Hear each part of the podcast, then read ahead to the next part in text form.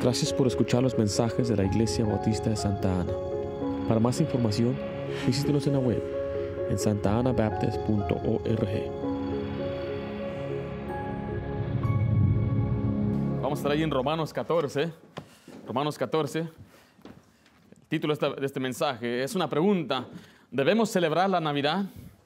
En este capítulo que leímos, Romanos 14, trata sobre el tema de contender sobre opiniones. Ah, lo que significa por contender sobre opiniones es que hay gente que tiene algunas opiniones muy fuertes acerca de algunas cosas, pero mire, no es algo que Dios manda que guardemos. Y hay gente que en verdad se agarra o se aferra a una tradición, a una enseñanza, a una idea, algo que lee en el internet y dice, pues uno debe hacer esto o aquello. Y bueno, son opiniones. Note lo que dice de nuevo ahí en Romanos 14, versículo 1 de esta manera. Romanos 14, dice versículo 1. Dice, recibir al débil en la fe, pero no para contender sobre qué cosas, dice ahí. Opiniones. Dios no quiere que usted y yo contendamos sobre opiniones.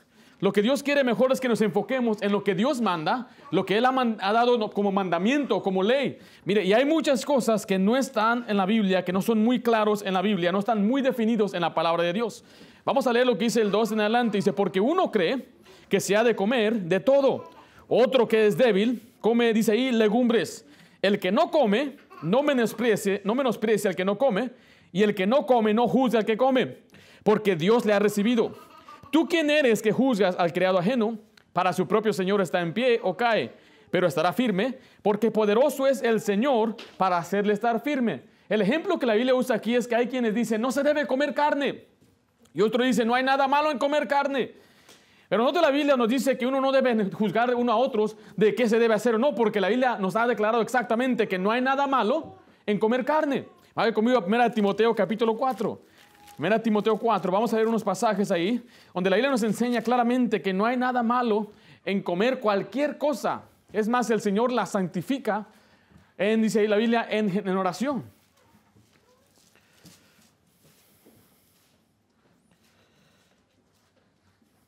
¿Estamos ahí, hermanos? Dice así, 1 Timoteo 4, del 1 al 5, pero el Espíritu dice claramente que en los postreros tiempos algunos apostatarán de la fe, escuchando a espíritus engañadores y doctrinas de demonios por la hipo- hipocresía de mentirosos, que teniendo cauterizada la conciencia, mire, prohibirán casarse y mandarán abstenerse de qué cosa? de alimentos que Dios creó para que con acción de gracia participemos de ellos con los creyentes, los que han conocido la verdad. Mire, porque todo lo que Dios creó, ¿qué dice ahí? Es bueno, dice el 4, dice, y nada es de desecharse si se toma con acción de gracias, porque por la palabra de Dios y por la oración es santificado. Mire, este pasaje está diciendo que todo lo que Dios nos ha dado es bueno. Es más, si usted vaya conmigo a Génesis 9, versículo 3, cuando salió Noé del arca, se le dijo que él podía comer lo que se mueve. Si se mueve, se puede comer. Pastor, si son grillos, se puede comer. Amén. ¿Ha comido usted algunos grillos por ahí? ¿O cómo se llaman? Los chapulines. Eh, yo me acuerdo me regalaron una, paleta con un chapulín adentro. Y me acuerdo una vez también invitaron a un restaurante de Oaxaca y dijeron, vamos a traer alguna, un entremés o, o- o un- una botana o, o appetizer. Y empecé yo a comer, pues está rico. Y me dice, pues ¿qué es esto? Son chapulines. ¿Cómo? Y empecé a observar, yo no sabía. Pues le seguí comiendo. Note lo que dice ahí en Génesis 9, versículo 3. Todo lo que se mueve y vive, o será, ¿para qué dice ahí? mantenimiento, así como legumbres, plantas verdes, los se los he dado todo. Mire, antes de que viniera la ley, estamos hablando de más de dos mil años, la gente podía comer lo que se mueve. Si se mueve, se puede comer. Cuando vino la ley, Dios estableció una dieta especial para su pueblo Israel. Tenía un propósito para mostrarle la, santidad y la separación de- en cuanto a los cristianos. Era un ejemplo para que cuando Pedro iba a predicar, le dijo, mata y come. Pedro dice, no, yo nunca he comido alguna cosa inmunda. Y dijo, no llames inmundo lo que yo he purificado. Y este pasaje nos dice claramente que todas las cosas son santificadas en oración. Cuando usted ora al Señor, dice, Señor, gracias por este conejo, el Señor lo va a bendecir. Señor, gracias por este pozole, gracias por estas legumbres, gracias te doy por esta sopa, y el Señor la santifica. Pero note que la Biblia dice que hay una distinción entre la carne de hombre y la carne animal, porque hay quienes dicen que es pecado comer carne. Vaya conmigo ahí a 1 Corintios 15, 39. Ahora, si usted no come carne, Dios le bendiga a usted. Si usted come carne, Dios le bendiga también. Ni uno ni otro es mejor que uno y el otro. Pero note que la Biblia nos dice claramente que la carne es para nuestro mantenimiento y Dios hace una distinción entre la carne del animal y la carne de un ser humano, porque hay gente que dice, eres un homicida, estás comiendo animal. Dice así este pasaje en 1 Corintios 15, 39.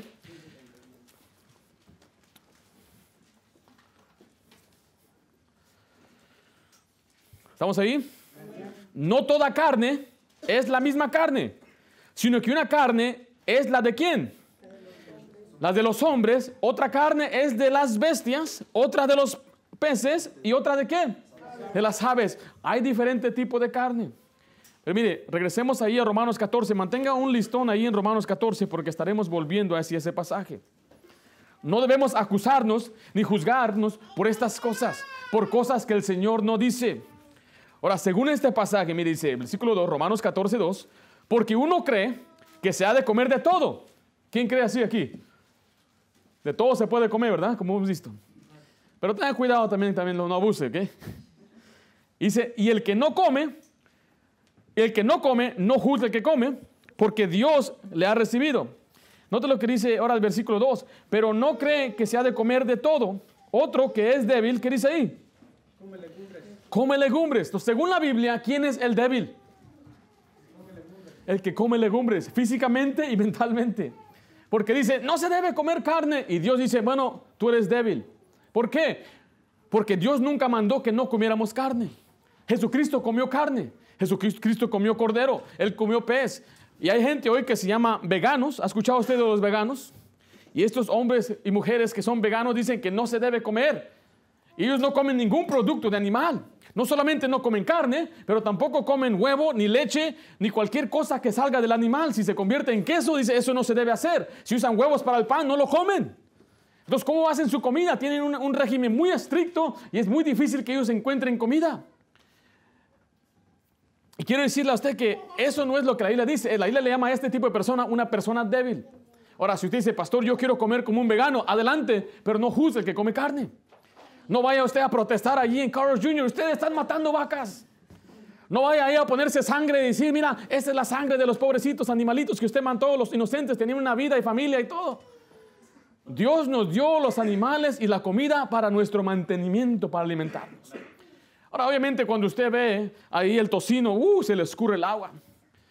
Cuando usted ve ahí las carnitas que la están cortando y ahí eh, cuando va al taquero ahí la está cortando la carne, usted no se imagina el animal. Usted cuando ve un animal no dice, ay, nada más que carne buena, buena. Nosotros nos, gusta la manera que lo prepararon, ¿eh? los tacos y, y tal vez algún pollo asado, cocinado en caldo. Y qué bendición, Dios nos ha dado comida para disfrutar. Pero según la Biblia, el débil es el que dice no se debe comer. Y sabe que no debemos despreciarnos unos a otros por estas opiniones. Todos nosotros tenemos nuestra propia opinión. Hay gente que no toma café y dice, es pecado tomar café. Hay grupos religiosos que dicen, si usted quiere seguir a nuestra religión, usted ya no puede tomar café, ni soda, ni Pepsi, ni nada de cafeína. No puedo tomar Pepsi, pastor. No puede tomar Pepsi. Es pecado, dicen ellos. ¿Por qué? Porque dicen, eso te causa alguna alteración en el cuerpo, afecta tu cuerpo. Mire, Dios nos dijo que nosotros no debemos contender por estas opiniones. Si usted no toma soda, qué bendición. Si usted no toma café, si usted toma mucho café, qué bendición. Yo tomo café, pero no puedo yo tomar mucho. El otro día tomé café y no pude dormir. Eran las 2 de la mañana y andaba ya como un tecolote. Algunos no debemos tomar café. Yo no puedo tomar azúcar, no puedo yo tomar soda. No puedo yo comer dulces, chocolates. ¿Por qué? Porque me empieza a afectar. Mire, yo ya estoy prediabético. Tomé tanta chuchería que ya, mire, al año pasado fuimos a un paseo allá en México y tomé dos sodas de 220 mililitros. Y si fuera poco, comí un Snicker bar, pero jumbo, el grande. Después comí otro, otro pan dulce, un gansito. Y al día siguiente andaba que me andaba mareando. Miraba empañoso. ¿Por qué, pastor? Es que yo ya estoy cerca del diabetes tipo 2. Y le quiero decir aquí, yo entonces yo no puedo estar tomando estas cosas. Usted puede tomar la soda, más lo miro. Se le puede ver a usted gozándose de la soda. Yo no, ¿Sí se ha visto que yo no me arrimo al pan? Pastor, ¿no le gusta el pan? No, sí me encanta el pan. Pastor, ¿está a dieta? Tampoco. Es que yo no puedo comer pan ya. No lo puedo, no puedo porque me afecta. A veces traemos unas donuts, ya nada más veo esas benditas, estos niños que todos sus cuerpos están bien todavía. Pero va a llegar el día cuando van a ser igual que yo, donde ya no van a poder comer bien y les va a afectar. Pero mire, yo no digo, yo no le voy a decir a usted, es pecado que usted coma pan. ¿Por qué come pan, hermano? ¿No sabe que la levadura y el azúcar y todo eso? No, no debemos contender por opiniones. Note lo que dice Romanos 14, 5. Dice, uno hace diferencia entre día y día, otro juzga iguales todos los días. Cada uno, mire, esté plenamente convencido en su propia mente. El que hace caso del día, lo hace para el Señor. El que no hace caso del día, para el Señor lo hace. El que come para el Señor come, porque da gracias a Dios. Y el que no come para el Señor no come. ¿Y qué dice ahí también? Da gracias a Dios. Entonces podemos ver diferentes personas aquí en la iglesia. Unos que comen y otros que no comen. Otros que se privan de algo y otros que no. Mire, hay gente que hace ejercicio y otro que no. El que hace ejercicio, mira al que no hace, le dice, no, mira, no hace ejercicio. Y el que, hace, el que no hace ejercicio, no, mira, este es vanidoso. Ah, cada quien anda ahí apuntando. No, no, no. Si, usted hace ejercicio, qué bendición. Pastor, ¿usted hace ejercicio? ¿No se nota o qué? Yo creo que es saludable que usted vaya a caminar de vez en cuando. Usted debe la vuelta una hora al día por lo menos, eso le va a ser bueno, pero si no lo hace, no lo voy a juzgar a usted tampoco, que está mal. Ahora, si usted hace tanto ejercicio que hasta le quieren que le llamen el Arnold, pues eh, eh, también. Usted quiere hacer ejercicio con tal de que no estorbe su trabajo, su familia, no le quite tiempo y prive, pues también. Y si no le afecta también estar en un ambiente donde tal vez hay otras personas mostrando su cuerpo, todo está bien. Cada quien puede hacer eso. Usted puede hacer ejercicio y otro no. Pero miren, no debemos pelear por estas cosas. Ahora la pregunta entonces, ¿debemos celebrar la Navidad? El contexto de este pasaje lo voy a usar para plantear esta pregunta. ¿Es la Navidad una opinión nada más o es en verdad algo pagano? La palabra celebración o celebrar significa hacer una fiesta organizada con un acto solemne. En la Biblia vemos muchas fiestas. El Señor mandó al pueblo de Israel que tuviera fiestas, eh, conmemorar eh, ciertos eventos que sucedió en el pueblo de Israel. Y claramente en ese pasaje, en el versículo 6, Romanos 14, 6, nos dice, el que hace caso de día, está hablando del día festivo, lo hace para el Señor. O sea, si usted tiene una, celebra una fiesta que no va contrario a la Biblia y lo hace para el Señor, entonces en sí no hay nada malo en ello. Dice, el que no hace caso al día, para el Señor no lo hace. En otras palabras, si usted no quiere celebrar la Navidad, también está bien, no hay problema. Los que celebramos la Navidad no debemos, no debemos juzgar a los que sí la celebran y apuntar y señalar y decir, pues usted está mal, hermano, usted no ama a Cristo o qué. No, no, usted no debe juzgarlo. Y si usted no celebra la Navidad porque tiene una conciencia que dice no está bien celebrar la Navidad, tampoco debe juzgar a los que sí celebran. Y a los que no celebran la Navidad, tampoco debe decir, mire, seguro es tacaño y por eso no quiere celebrar la Navidad. Había un, un, varón, por ejemplo, que me decía que él nunca le compraba nada a su esposa en esos días festivos porque decía, todo eso es propaganda de negocio. Y convencía a su esposa, ¿para qué te voy a comprar unas rosas en, el Día de la Amistad? Pues es puro propaganda. Y la mujer, sí, sí, cierto, sí, cierto. Pero por dentro andaba llorando, pues yo quiero que me celebren. Mire, si usted quiere comprarle un ramo de rosas a su esposa que le va a costar 100 dólares, está bien. eso es decisión suya. Si tiene el dinero y lo hace con todo amor, qué bendición. Si lo hace por tacaño, si no lo hace por tacaño, pues ya, allá usted también. Porque usted dice, al día siguiente esas mismas rosas valen 20. Nada más como es el día festivo y feriado, por eso vale mucho. Pero mire, en tiempo de Navidad muchos gastan dinero y tal vez usan el pretexto de no querer celebrar Navidad porque no quieren gastar. Yo no sé cuál es la razón de por qué mucha gente no quiere celebrar Navidad. Pero mire, cuando yo iba creciendo, todos los cristianos que yo conocía celebraban la Navidad. Con una excepción de una niña, me acuerdo en el tercer año, era tiempo de celebrar la Navidad y, la maestra pasó a, como a decir, pues, ¿qué quieren o qué es lo que van a pedir? Y una niña dijo, no, maestra, yo no celebro Navidad.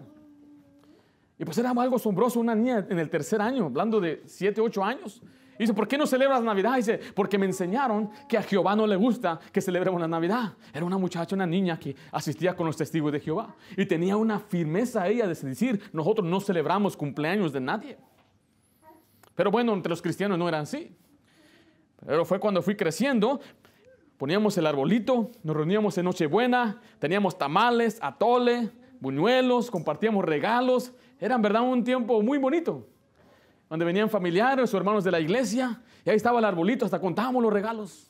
Mira, hay seis para mí, ¿cuántos tienes? Yo tengo siete. No, pero el tuyo no sirve, el mío es más grande. Y ahí nos hacíamos, ah, cuáles regalos están más bonitos. Era un ambiente bonito, empezaba, mi mamá decoraba la casa, ponía algunos ah, ah, que, olía como a, cinnamon, ¿cómo se eh, canela, y, y, olía bonito la casa, y era un ambiente bonito y música de, de Navidad. Pero ya fue cuando crecí, más o menos a los 18, 19 años, donde empecé a escuchar a hermanos cristianos decir, Navidad es pagano. El árbol es algo pagano. Y empezaban a decir que el árbol representaba un, eh, eh, ídolo y, una, mala, mala, eh, fiesta. Y hoy en día hasta la gente ataca Navidad. Están diciendo que es una celebración completamente impía, que no tiene el cristiano nada que ver con la Navidad. Pues obviamente yo ah, me alarmé. No Navidad. Entiendo Halloween, pero Navidad no, ¿por qué? Ahora, si la Navidad es contraria a las escrituras, yo creo que debemos de dejarse de celebrarla. Yo creo que deberíamos de hacerlo, ver lo que la Biblia dice, porque esta es nuestra autoridad y práctica. Si la Biblia nos enseña que la Navidad es algo malo, ¿usted lo dejará de celebrar? Yo creo que sí, deberíamos. Pero este capítulo Romanos 14 nos aclara lo que es bueno y lo que es malo en cuanto a las celebraciones y las opiniones. Nota lo que dice ahí Romanos 14, 20. Dice, no destruya la obra de Dios por causa de la comida. Todas las cosas en verdad son limpias, pero es malo que el hombre haga tropezar a otros con lo que comen. Nosotros debemos celebrar Navidad, como dice la Biblia, si lo celebra, con una buena conciencia y no lo haga para que otro tropiece. Eso también es pecado. Se nos dice claramente que la carne no es mala, pero si lo hacemos para que otro tropiece, entonces yo creo que debemos privarnos de hacerla. Y aquí vamos a ver en unos momentos lo que la Biblia dice en cuanto a la Navidad. En primer lugar, yo creo que es bueno celebrar Navidad. ¿Por qué? Porque trae memoria a Cristo y su nacimiento. Vaya conmigo a Filipenses 1, versículo 15.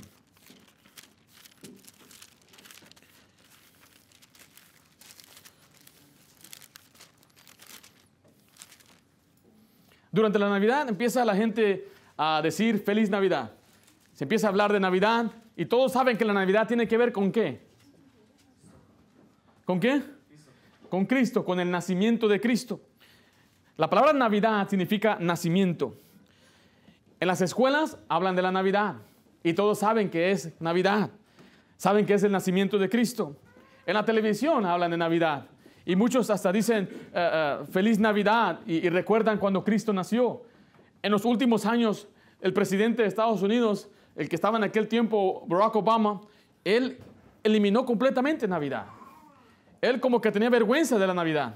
Pero ahora llegó el nuevo presidente, Donald Trump, y él dio un discurso el año pasado diciendo, vamos a celebrar el nacimiento del Salvador del mundo. Pues mire, en esos tiempos, aunque no seas creyente, aunque sea pagano el presidente, se habla de Navidad. Se celebra de Navidad, se decora el lugar en la Casa Blanca de Navidad. Donde quiera que usted ve, le va a recordar de Navidad. Va por las calles y, les, y hablan de Navidad. Note lo que dice Filipenses 1.15. Dice, algunos a la verdad predican a Cristo por envidia y contienda, pero otros de buena voluntad. Los unos anuncian a Cristo por contención, no sinceramente, pensando añadir aflicciones a mis prisiones pero los otros por amor, sabiendo que estoy puesto a la defensa del Evangelio. ¿Qué pues? No obstante, de todas maneras, ¿qué dice ahí? Dice, no obstante, ¿en cuál estamos? ¿Cuál versículo es, Dice, no obstante, eh, de todas maneras, o por pretexto o por verdad, Cristo es anunciado. ¿Y en esto qué dice ahí? me gozo y me gozaré aún. Está diciendo, mire, hay gente que va a celebrar Navidad por razones equivocadas, va a anunciar el nacimiento de Cristo por razones egoístas, pero no importa, de todos modos se anuncia que Cristo vino al mundo. Hay quienes celebran lo que es Santa Claus. ¿Ha escuchado Santa Claus? Ahora, yo no sé si hay aquí quienes enseñan de ello. No quiero yo destruirle la fe a muchos, pero mire, si yo le compro un regalo a mis hijas, mis hijas ya, ya saben lo que ellas desean. Me dicen, papá, ¿me puedes comprar esto? Yo les digo, ¿qué quieren que le compre? Y yo voy a ir a la tienda a comprar algo y les voy a decir, hijas, esto te lo trajo un viejo panzón. Va a decir, ¿tú papá? No, yo no fui. Viejo panzón con barba, sí, pero es un viejito. ¿Por qué le voy a dar yo el crédito a otra persona por algo que yo hice? Si yo con trabajo me esmeré y trabajé, ahorré para poder tener algo para mis hijas y que ellas digan, gracias Santa Claus. Y no digan, gracias papá. Ahora, yo cuando era pequeño se me enseñó de Santa Claus. Allá en México, me acuerdo, mamá puso un árbol y se nos enseñó que Santa Claus iba a venir. Y teníamos que escribir una carta. En aquellos tiempos casi nadie celebraba lo que era Navidad en, el sentido de Santa Claus. Poner un arbolito y pedirle, era más los Santos Reyes en México. Pero en nuestro hogar mi mamá eh, empezó esa tradición. Llegando aquí a Estados Unidos siguió esa tradición. Y le escribíamos las cartas a Santa Claus, quiero una bicicleta, quiero un Huffy. Si dice Huffy, la marca, la Huffy.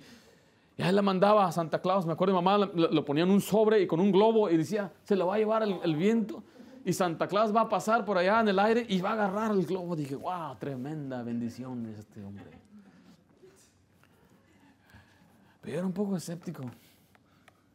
¿Cómo puede ser que ese señor haga tantas cosas?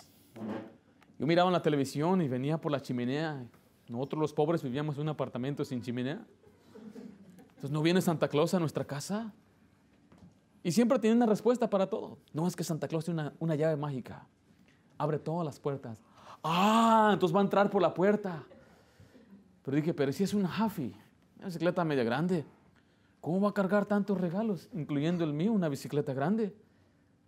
Es que va a hacer varios viajes. Ah, pero de todos modos yo me quedaba medio escéptico. Algo está sospechoso aquí. No me cabía. Yo me ponía a imaginar, escribía yo esa carta. Mi, mi carta era muy sencilla. Señor, tráeme un regalo de puntos, acabó. Mi hermano Jorge escribió una carta larga con puntos de por qué él merecía esto y aquello. Yo le decía, mándale si quieres, si no, no, no te voy a rogar. Y le mandaba la carta. Yo me imaginaba, llegaba, se le llevaban. Dije, llegó una carta allá al Polo Norte y la recibía el, el, mero mero allá que tiene las orejas picudas. Y dijo, llegó la carta de Ringo, ándale muchachos, háganle su bicicleta una vez. Así lo hacían. Pero decía, esta bicicleta decía, hecho en China. No dice hecho en el Polo Norte. Lo hicieron en China. Los chinitos lo hicieron. ¿Serán ellos los duendes o no sé, los trabajadores de Santa Claus? Yo le hacía todas las preguntas a mi mamá. ¿Por qué dice China? Es que seguro tuvo mucho trabajo y, pues le mandó el trabajo a los chinitos que le ayudaran. Y me acuerdo mi papá se miraban y decían, no, ¿cómo sabes de tanto? Y una vez yo me quedé despierto para ver qué sucedía. Me levantaba la noche para ver qué horas venía Santa Claus. Yo quería verlo. Nunca lo encontré. Mi papá trabajaba de noche entregando periódico. Me dije, llévame por favor contigo. Lo acompañamos, lo acompañé. Y tenía nada más cinco años, hermano. Cinco años me llevó a, a la madrugada. Y una vez miré nada, pero eché mentiras que sí lo vi. Yo lo vi. I saw Santa Claus. I saw him. Yo lo miré. Era mentiroso. Una vez entramos a la cochera y ahí estaban los regalos. Ahí alineaditos, lo que yo quería, el pinball machine, la máquina de pinball. La miré, la observé. Llegaron mis papás, dije, ¿y esto qué? Ah, como cuando el padre le regaña al hijo, yo andaba al revés. ¿Qué onda con esto? Ay, ay, y hay otra historia. Es que Santa Claus no lo encargó y no se pudo. Dije, nah. Bueno, llegamos al Señor. Papá llegó a la iglesia, empezó a conocer al Señor y, nos dijo, ¿sabes qué? Tengo una sorpresa para ti. No hay Santa Claus. Ya lo sabía, le dije.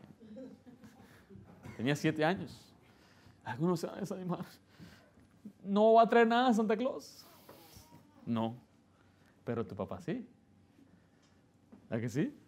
Oh, look at that happy girl. Yeah, I want something. Yeah. ¿Qué es mejor? ¿Que te lo traiga un gordo panzón que no existe? ¿O tu papá con amor que te ama y te quiere con tu mamá? Porque te amamos. Pero pastor es bonito, como el ratoncito y que deja de ahí el, diente. Yo sé que es gracioso y es bonito.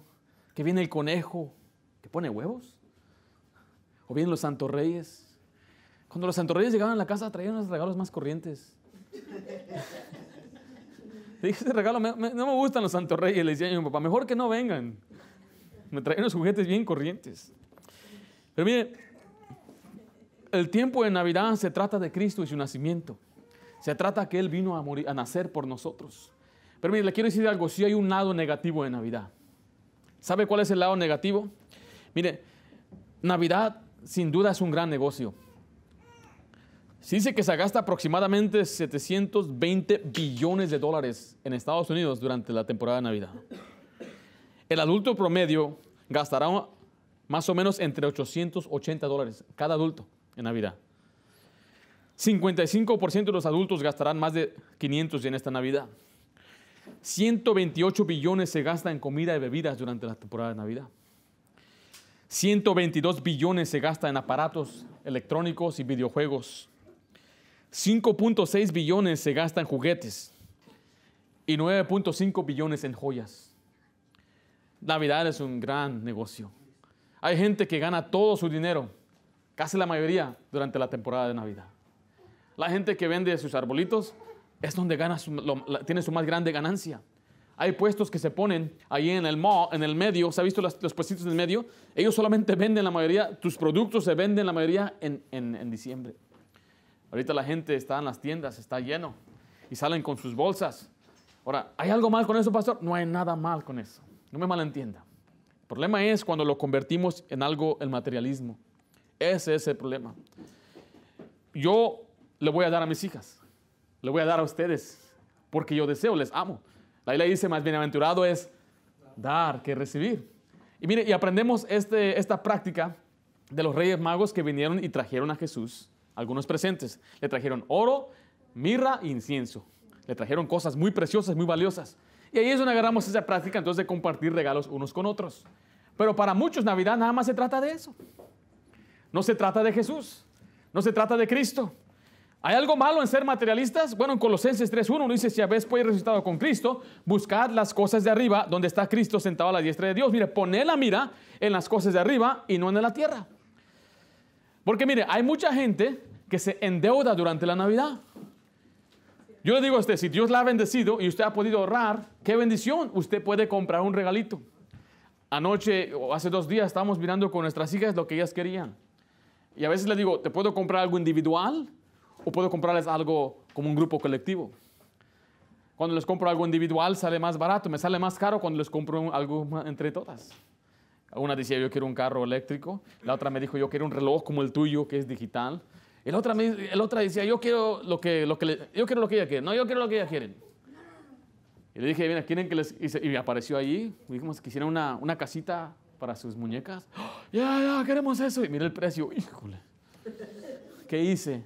Me hubiera salido más barato nada más comprarle a cada una lo que ellas querían. Entonces ellas se pusieron juntas, poder de las hermanas ahí, queremos algo juntos. Ah, entonces van a jugar juntos con ellos. Obviamente cuando le compramos un regalo, no quiero que lo usen un día, al siguiente día está tirado. ¿Le ha pasado eso? Que dejan un regalo y ya lo arrumban al día siguiente. Y usted con toda esperanza, digo, se imaginaba a su hijo jugando por semanas y meses con ese juguete. Porque le rogó tanto en la tienda, voy a jugar con él y, lo voy a cuidar. Se lo prestó al vecino y ya nunca más lo vio, ¿se acuerdan? Y bueno, les compramos el regalo. Pero mire, evite tratar de meterse en deuda esta Navidad. Dice 40 por, 44% de los adultos se endeudan con más de mil dólares durante la Navidad. El 5% se endeuda con más de 5 mil dólares. Ahora, no hay nada mal, yo creo, en poder sacar algo en, en, crédito, pero el problema es que solamente el 30% de los que se endeudan pagan su deuda dentro de, eh, dentro de tres meses. Los demás duran todo el año para pagar su deuda. Y la mayoría pagan intereses hasta 500 dólares solamente para pagar lo que sacaron en Navidad. Vaya conmigo Proverbios 22, 7, por favor. La Biblia tiene una opinión muy negativa a los que se endeudan. El problema no es endeudarse, pero sí la Biblia le quiere desanimar a usted que se endeude. Por eso yo le digo ahorita, no se endeude durante esta Navidad. Dice Proverbios 22, versículo 7. Si Dios le ha bendecido y tiene para gastar, adelante, qué bendición. Si no lo va a afectar, no va a estar después sufriendo o pensando, mira nada más, tengo que pagar estas tarjetas o tengo que pagar este mueble o este, este aparato. Es mejor que no lo haga.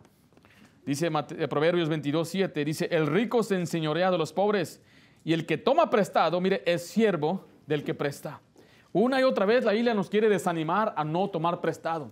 Y las tarjetas es dinero prestado. Eso es lo que es. Mire, y también si esto fuera poco, hay un gran desperdicio durante la Navidad. Se dice que más de 9.5 billones de dólares son derrochados en regalos no deseados. ¿A usted le, le han dado un regalo a usted que no le gustó? ¿Un suéter feo? le regalaron un suéter, le regalaron algo y no le gustó, no lo desea. ¿Sabe qué hace con ese regalo? ¿Qué hace con él? Ahí lo deja arrumbado, lo pone, lo guarda, porque no lo deseaba, no lo quería. Y se desperdicia más de 9.5 billones. Mire, más de un billón de dólares se pierden al año en tarjetas de regalo. ¿Le han dado usted una tarjeta de Sears y no la ha cobrado?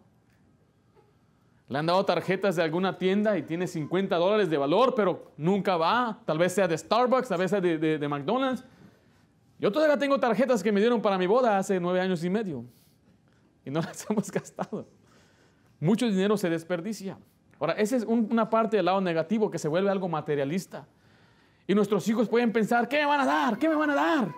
La expectativa de regalos. Vaya conmigo a Filipenses capítulo 2, versículo 4. Porque hay quienes se desaniman si no le dan regalo. No me dieron nada. Yo le di a todos y a mí nadie me compró. ¿Sabe quién son los que menos reciben regalos Navidad? Los papás, los varones. Son los que menos reciben regalos. Porque papá usualmente es el que compra. Y dice la esposa, pues yo lo compré, pero con el dinero del papá. y dice, voy a comprarte un regalo, dice la esposa. Oh, ok, ¿qué más se comprar? Necesitas calcetines. raramente, no estoy diciendo que está mal, pero raramente el hombre es olvidado durante la Navidad.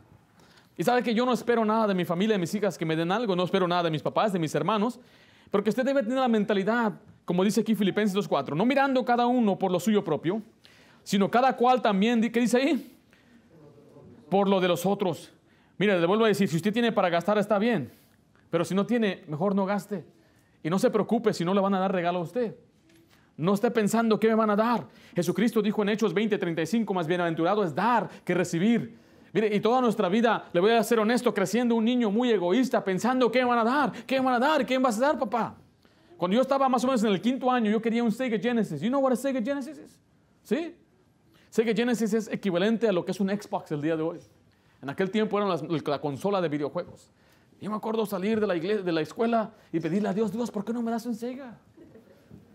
Y yo voy a la iglesia, voy a ganar alma, soy fiel. No vas, no vas a dar a mí una consola. De... Y yo me acuerdo presentándome delante de mi papá, diciéndole, yo merezco esto. Eh, soy un buen hijo. Era mentiras. Uh, yo me he portado bien. ¿Y sabe qué me regalaron? Pero me acuerdo en cuanto me lo regalaron, me, nos, mi hermano y yo nos desaparecimos. Ya no estuvimos en la fiesta de, de Navidad. Materialistas, egoístas, pensando qué me van a dar y qué me van a dar. Y así fue durante mi juventud. ¿Qué hora quién vas a comprar? ¿Vas a dar zapatos? ¿Vas a dar ropa? ¿Me vas a dar dinero? Pero ¿sabe qué sucedió? Llegó el tiempo cuando conseguí mi primer trabajo. Y me pagaron durante esta temporada. Y yo fui a la tienda y le compré un regalo a cada uno de mis hermanos. Y yo me acuerdo sentir un gozo muy diferente. Ya no era al que dame, dame. Era ahora yo pude dar algo y pude ver yo el rostro de mis hermanos y pude yo ver un agradecimiento y gracias por regalo. Y fue algo, que, que, algo bonito que disfruté porque si es verdad, más bienaventurado es dar que recibir. Es mejor dar que recibir. No se preocupe cuánto le va, regalo le van a dar a usted. Si usted puede dar y está en usted, es un buen tiempo para ser generoso. Así dice Proverbios 14, 30. Mire lo que dice Proverbios 14, 30. Disculpe, Proverbios 28, 27.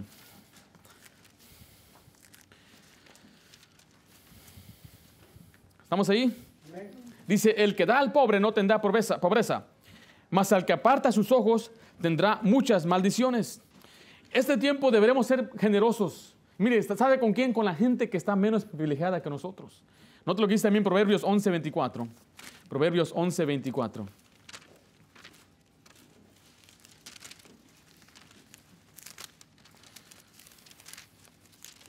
¿Estamos ahí? Leer, dice, hay quienes reparten y les es añadido más. Los que reparten son los que regalan y dan, son generosos.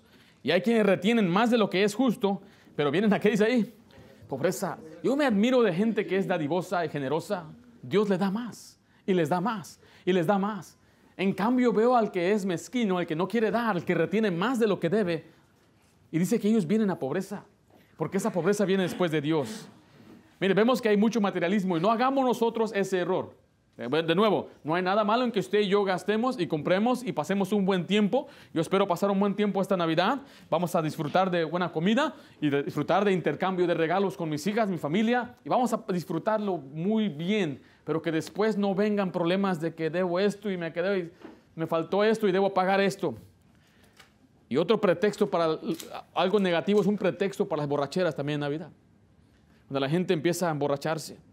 En Romanos 13, 13 dice, andemos como de día honestamente, no en glotonerías y borracheras, no en lujurias y lascivias, no en contiendas y envidias. A Dios aborrece la borrachera y mucha gente usa estas fiestas como pretexto para emborracharse y, llenarse de vino de mosto y según pasar un buen tiempo. Esas son, ese es el lado, aspecto negativo de Navidad. Pero brevemente quiero hablar las mentiras de Navidad. Las mentiras que la gente dice de Navidad no pueden ser comprobadas con la Biblia. Todas estas mentiras vienen del Internet. Por eso les dije, cuando iba creciendo, todos celebraban Navidad. Pero cuando ya fui un adulto, se explotó el Internet y empezó a salir mucha información falsa. Por ejemplo, hay quienes dicen que la Tierra es hueca. ¿Has escuchado eso? Que el mundo es hueco y dentro del mundo hay gente viviendo ahí, gente tipo reptil. ¿El Internet dice eso? ¿Será cierto? El Internet lo dice, tiene que ser cierto. ¿O no? Dicen que la Tierra es plana. Después de tener tantas fotos de satélites y todo, dicen, no es plana, la Tierra es plana. Usted podrá creerlo sinceramente, pero eso lo aprendió del Internet. Algunos dicen que hay extraterrestres, ovnis, secretos del gobierno, es conspiraciones. ¿Todo eso viene de dónde? Internet. El Internet. Algunos dicen que el Chapo está en México, no en Nueva York. ¿Quién dice eso? ¿Sabe qué dice el Internet? Que Elvis está vivo. Y está junto con Pedro Infante y Juan Gabriel que Juanga está vivo todavía. Imagínense lo que dice el internet. encontramos a Juanga y saca una foto toda borrosa y todo. ¿Cómo sabes que es Pedro Infante? Es que Pedro Infante falsificó su muerte y todas las historias vienen del internet. Podrá ser cierto, no sé. Pero ¿cuáles mentiras vienen del internet o que alguna gente ha promovido especialmente por medio del internet? Bueno, primero es el arbolito. Algunos dicen que el arbolito es algo pecaminoso. Vaya conmigo a Jeremías 10 y le voy a llevar al pasaje que ellos usan para decir que el arbolito es algo pagano.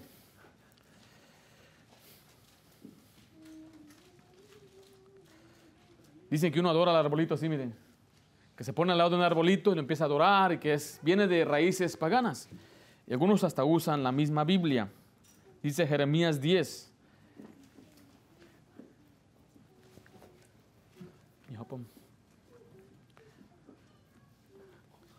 La Biblia. Sí. Dice ahí versículo 2, así dijo Jehová, no aprendáis el camino de las naciones, ni las señales del cielo, tengáis temor, aunque las naciones la teman. Porque las costumbres de los pueblos son vanidad, porque el leño del bosque cortaron, obra de manos de artífice con buril, con plata y oro. ¿Qué dice ahí? Jeremías 10:4. ¿Sí estamos ahí? Lo adornan, con clavos y martillo lo afirman para que no se mueva. Dicen, ahí está, ese es el árbol de Navidad. Es un, pedazo de árbol, lo decoran con oro, con dorado, está dorado y después lo afirman para pararse. Pero mire, este pasaje está fuera de contexto. Tiene que explicar lo que dice la siguiente parte. Note lo que dice el versículo 5. Derechos están como palmera. ¿Y no qué dice ahí? y no hablan. ¿Un árbol habla? Son llevados porque no pueden, ¿qué dice ahí? No pueden andar. No tengáis temor de ellos, porque ni pueden hacer mal ni hacer bien, eh, ni hacer bien tienen poder. Ahora, ¿de qué está hablando esto? Si usted va al versículo 8, dice, todos se infatuaron y entonces, eh, y entonces serán. Enseñanza de vanidades, el ¿qué dice ahí? ¿El qué? El leño. Ahora vaya conmigo al 11. Les diréis así, ¿los qué dice ahí? Los dioses que no hicieron los cielos ni la tierra, desaparecerán de la tierra y de debajo de los cielos el que hizo la tierra con su poder, el que puso orden el mundo con su saber y extendió los cielos con su sabiduría. Está diciendo, no le tengan miedo a estos dioses. Pero mire lo que dice el versículo 14, todo hombre se embrutece y falta ciencia, se avergüenza de qué dice ahí? De su ídolo. Entonces, este pasaje de qué está hablando? Está hablando de una imagen, está hablando de ídolos, está hablando que hay gente que construye imágenes de talla, este, escultores de fundición, de metal. Y dice que ellos van, cortan un pedazo de leña, lo traen a, su, casa y de ahí fabrican a un dios, a un ídolo. Vaya conmigo a Isaías 44, por favor, Isaías 44. Y es el pasaje que usan para decir que uno no debe tener un árbol de Navidad. ¿Está diciendo, es lo que está diciendo este pasaje? ¿Está hablando de un arbolito así como el que usted y yo tenemos en la casa? No. Nota lo que dice Isaías 44, 13 al 18. Isaías 44, 13 al 18. El carpintero tiende la regla, lo señala con almagre, lo labra con los cepillos, eh, le da figura. El compás le hace una forma de varón, a semejanza de hombre hermoso, para tenerlo en casa. ¿De qué está hablando eso? Una imagen, ¿verdad? Mire, el versículo 14, ca- corta cedros, es un árbol, y tomas cipres, y encima, que crecen entre los árboles del bosque, planta pino, que se críe con la lluvia, de él sirve luego al hombre para quemar, y toma de ellos para calentarse, enciende también el horno, y cuece panes, hace además un dios y lo adora, fabrica un ídolo y se arrodilla delante de él. ¿De dónde sacó ese ídolo? De un árbol. Dice la siguiente parte, el 16, parte del leño quema en el fuego, con parte del come carne, prepara un asado y se sacia, después se calienta y dice, oh, me he calentado, he visto el fuego, y hace del sobrante un dios, un ídolo suyo, se postra delante de él, lo adora y le ruega diciendo, líbrame porque mi Dios eres tú. No saben ni entienden, porque cerrados están sus ojos para no ver y su corazón para no entender. Note lo que dice, aquel hombre trae un árbol y él lo empieza a cortar, dice, bueno, necesito comer, corta un pedazo, lo pone en la estufa, después dice, tengo frío, corta otro pedazo y lo pone en el calentón, después se levanta y le toma el pedazo que le sobra, corta una imagen y le hace una forma y luego le dice, eres mi Dios, eres mi Dios. A Dios aborrece la idolatría. Por eso nos dio mandamientos en Éxodo 20, del 3 al 5, donde dice, no tendrás dioses ajenos, no te harás imagen. A Dios aborrece que nosotros tengamos alguna imagen. Y de eso se trata. Jeremías, Isaías están hablando de la misma cosa. Están hablando de un ídolo que le dan una figura de hombre hermoso, dice la Biblia. No está hablando de un arbolito. Pero pastor, ¿está bien tiene un árbol? Vaya conmigo a Isaías capítulo 60. Isaías 60. Déjela una pregunta. ¿Cómo se imagina usted que el cielo es? ¿Cómo es la gloria de Dios? ¿Cómo es el cielo? Cuando yo era niño, yo imaginaba que el cielo eran puras nubes. El piso era de nubes. Yo pensaba que Dios era de nubes. Miraba yo una figura y miraba yo una cabeza. Ahí es, así es Dios. Yo pensaba que Dios estaba formado, hecho de nubes. Ahora, todos tenemos una noción de cómo pensamos que es el cielo. Pensamos que es unos angelitos tocando ahí la arpa. Cling, cling, cling, ¿ah? Están ahí unas nubes flotando. Bueno, ¿cómo es, ¿cómo es el cielo según la Biblia? Bueno, la Biblia dice que en, en Isaías 60, versículo 13, mire cómo es el, el cielo. Dice, la gloria del Líbano vendrá a ti. Cipreses, pinos y bojes juntamente para decorar el, el lugar. ¿De qué dice ahí? De mi santuario. Cuando está hablando mi santuario, está hablando del cielo ahí, de la misma presencia de Dios. O sea que el cielo está decorado de qué? De árboles. Pastor está diciendo que en el cielo hay árboles. Yo no lo estoy diciendo, lo dice la palabra de Dios. Vaya conmigo a Lucas 23, 43, por favor. Lucas 23, 43.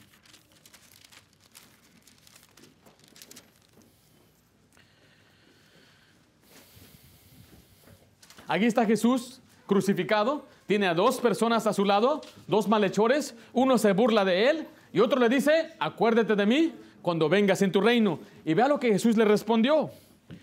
Lucas 23, 43 dice, entonces Jesús le dijo, de cierto, de cierto te, eh, te digo que hoy estarás conmigo. ¿En dónde? En el paraíso. Jesucristo dijo, vas a estar conmigo en el paraíso. O sea que el cielo es un paraíso. Vaya conmigo a 2 de Corintios 12.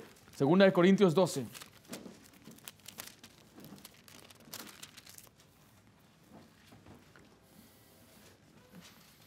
Segunda de Corintios, versículo 12.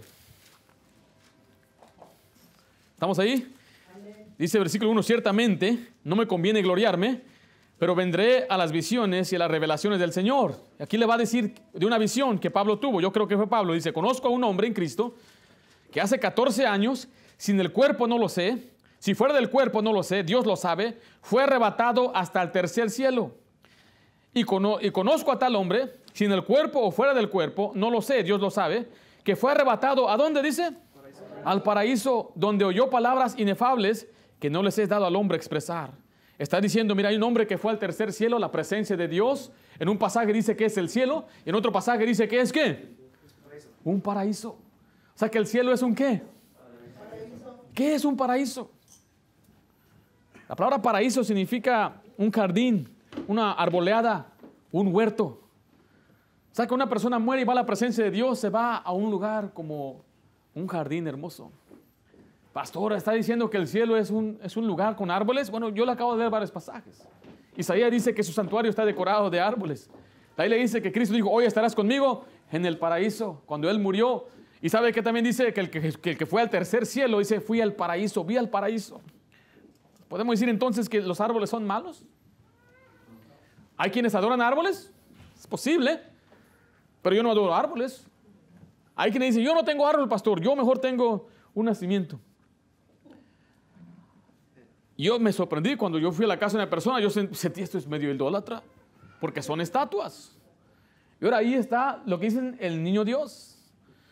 Nosotros fuimos a Zacatecas y nos contaron la historia que ellos hicieron a los indios de Zacatecas trabajar en la mina de plata y les sacaban todos sus esfuerzos y su trabajo y se estaban desanimados y los mismos españoles trajeron a un niño Dios, niño de Antocha, y lo metieron a la mina. Y de vez en cuando los españoles lo ponían en lugar público para que lo vieran. Y después lo quitaban, se desaparecía. Ellos andaban muy animados porque se les apareció el niño Dios. Cuando yo veía esa figura de un niño en un pesebre, me llegó a la memoria el niño Dios. ¿Qué es más bíblico, piensa usted? ¿Un árbol o una estatua? Ahora, si alguien tiene estatua, tampoco le voy a juzgar. Si lo tiene ahí y dice, pues yo tengo un pesebre, pastor, para no celebrar el árbol. Yo digo, pues tú quédate con tu niño Dios. Yo voy a tener mi arbolito que representa otra cosa. ¿Qué representa el arbolito? Hay, quienes dicen que representa lo que es el evergreen, la hoja que nunca se muere. Y mucha gente usaba el árbol, el evergreen, para presentar el evangelio. Porque llegaba el tiempo que los árboles se secaban. Y decía, mira, así es la muerte del pecador. Pero el que cree en Cristo dice, nunca va a morir. Su hoja no cae, dice la Biblia en Salmo. Ahora, si usted quiere arbolito, qué bendición. Si no quiere arbolito, qué bendición.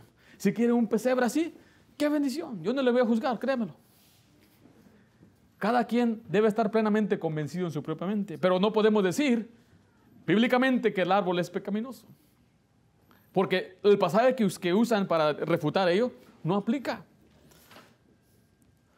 Ahora, la otra, la otra cosa que dicen es la fecha del nacimiento de Cristo. ¿Cuándo nació Cristo? Pastor, ¿nació el 25? No sé. Hay personas que yo conozco que no saben cuándo nacieron.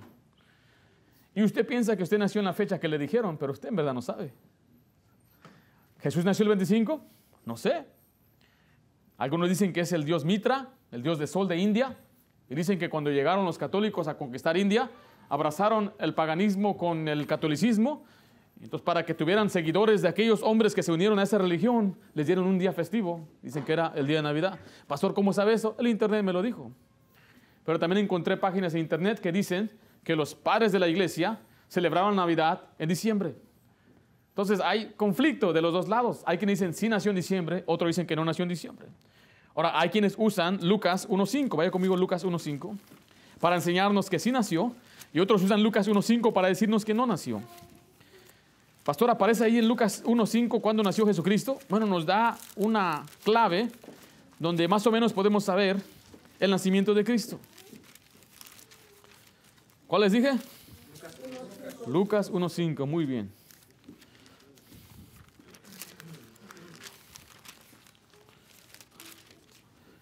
Dice, hubo unos días de Herodes, rey de Judea, un sacerdote llamado Zacarías, de la clase de Abías. Su mujer era de las hijas de Aarón y se llamaba Elizabeth. ¿Sí vieron la clave? ¿Cuál fue la clave? ¿No? Tampoco. Dice ahí en el tercer renglón de la clase de Abías. ¿Sí vieron ahí? La clase de Abías. Pastor, ¿qué es esa clase de Abías? Mire, el sacerdocio en el templo estaba organizado de 24 divisiones. Y tenían esas divisiones donde cada sacerdote servía por dos semanas. Por una semana, disculpe. Y después volvía seis meses después. Iban al templo y servían. Entonces aquí le tocaba a Zacarías esa semana. Y cuando él sirvió esa semana, se fue cuando se le apareció el ángel. Ahora, muchos toman de esto de aquí porque él es, Abías es la octava, el, octavo turno. Entonces el año nuevo de los israelitas, de los hebreos, disculpe, es en septiembre. fue el 29 de septiembre de este año. Entonces quiere decir que ocho semanas después, cae para nosotros en 6 de octubre, o ah, disculpe, ah, eh, más o menos en noviembre. Y dice, menos, si, Juan nació, fue concebido en noviembre, seis meses después fue cuando Cristo fue concebido, entonces resulta que Cristo nació en agosto, si nos guiamos de esa manera. Ahora, si vamos a ver la segunda vez que vino eh, este hombre Zacarías fue seis meses después, que cae más o menos en abril. Y fue concebido ocho semanas después de abril, más o menos cae lo que es en mayo. Jesucristo fue concebido más o menos en septiembre. Entonces quiere decir que Cristo nació más o menos en enero o febrero. Entonces, basado a estas fechas, Jesucristo no nació en diciembre. Entonces, ¿importa eso? Eso es lo que muchos usan para decir, desacreditar que Cristo no nació en este tiempo. Y otros dicen que sí nació en eso. Algunos dicen, ¿cómo es posible que hubiera pastores en el, en el frío? Una vez iba yo manejando, yo, yo trabajaba, eh, iba a la escuela en Lancaster y allá en el tiempo de invierno hasta nevaba poquito. Y algo me sorprendió, que iba manejando y ¿qué cree que vi? Miré una oveja en la nieve. Porque decían, no, siempre decían que es imposible que haya ovejas en la nieve, pero tiene una chamarra que Dios les hizo, ¿no? No, no, no, no, no hay pastores que, que, saquen a sus animales en el invierno. dije, pero ¿cuándo, ¿cuándo o en qué lugar la gente dice, aquí no es bueno para tener borregos? La gente tiene borregos en donde sea. Haga nieve o no haga nieve. Nota lo que dice Juan 10, 22.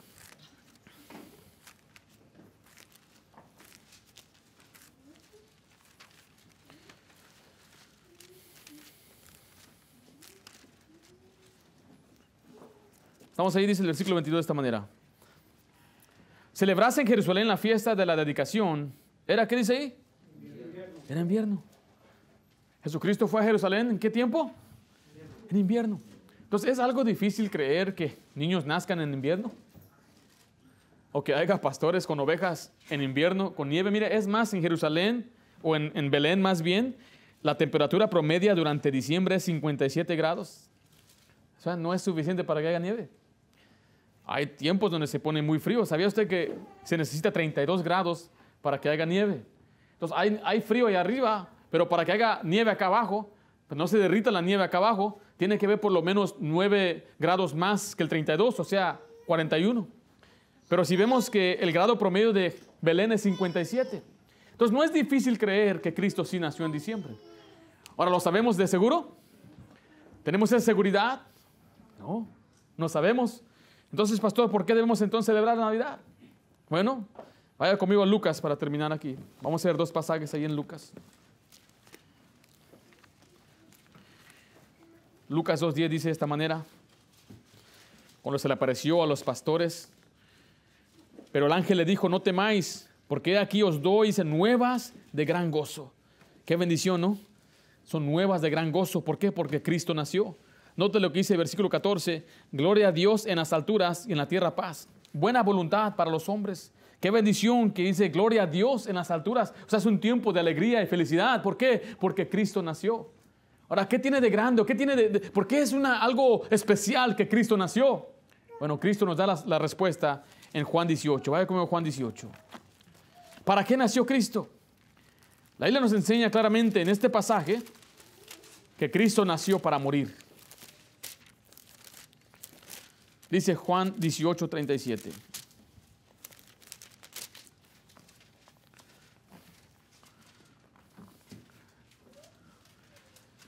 Aquí estaban por entregar a Jesucristo para ser crucificado.